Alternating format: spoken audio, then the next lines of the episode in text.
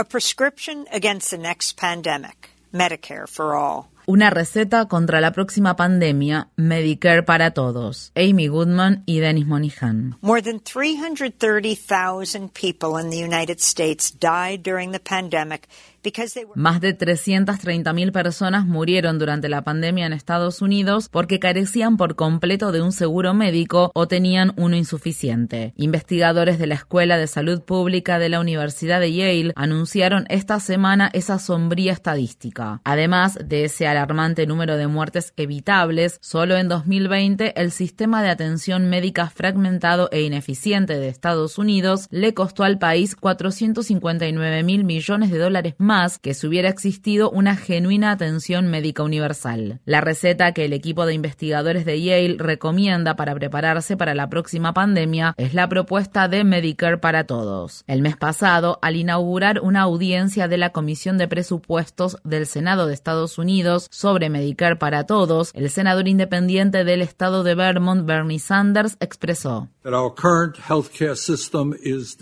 Nuestro actual sistema de salud es disfuncional, es extraordinariamente ineficiente y costoso y también cruel. Sanders continuó. The American people understand as I do al igual que yo, el pueblo estadounidense considera que la atención médica es un derecho humano y no un privilegio, y que debemos terminar con la vergüenza internacional de que nuestro gran país sea la única nación importante del mundo que no garantiza la asistencia sanitaria como un derecho humano para toda su gente. Más de 70 millones de estadounidenses carecen actualmente de un seguro médico o tienen uno insuficiente. Mientras hablamos en este momento, hay millones de personas en nuestro país a las que les gustaría ir al médico, que tienen que ir al médico, pero simplemente no pueden pagarlo. Eso es inaceptable, eso es antiestadounidense. No podemos permitir que esto suceda en el país más rico del planeta.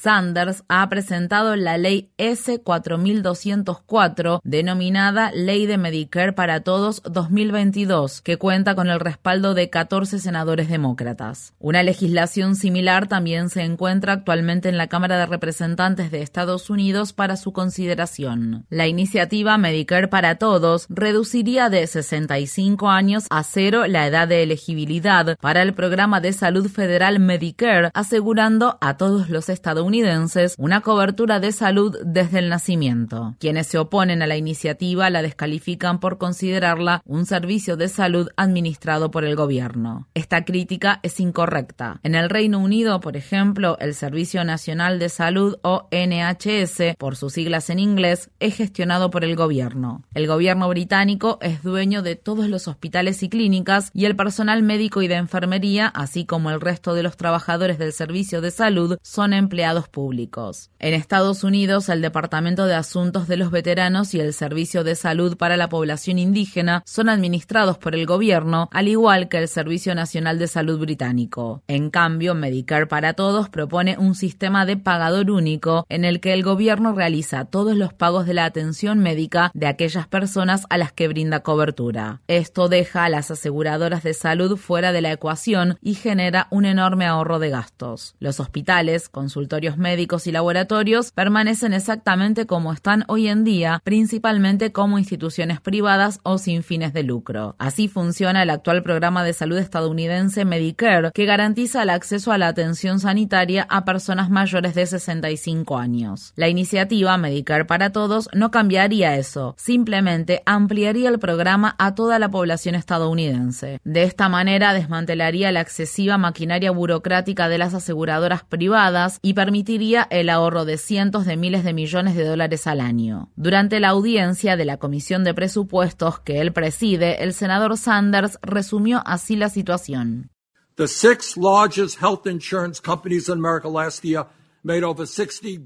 El año pasado, las seis compañías de seguro de salud más grandes de Estados Unidos obtuvieron una ganancia de más de 60 mil millones de dólares.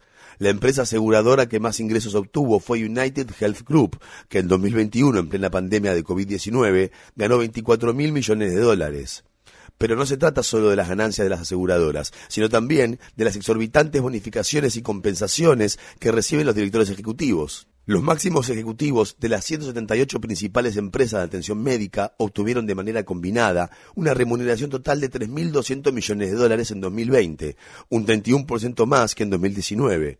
Según el medio Axios, en 2020, el director ejecutivo de la empresa Signa, David Cordani, se llevó a su casa una remuneración total de 79 millones de dólares. Todo esto mientras moría gente en medio de la pandemia.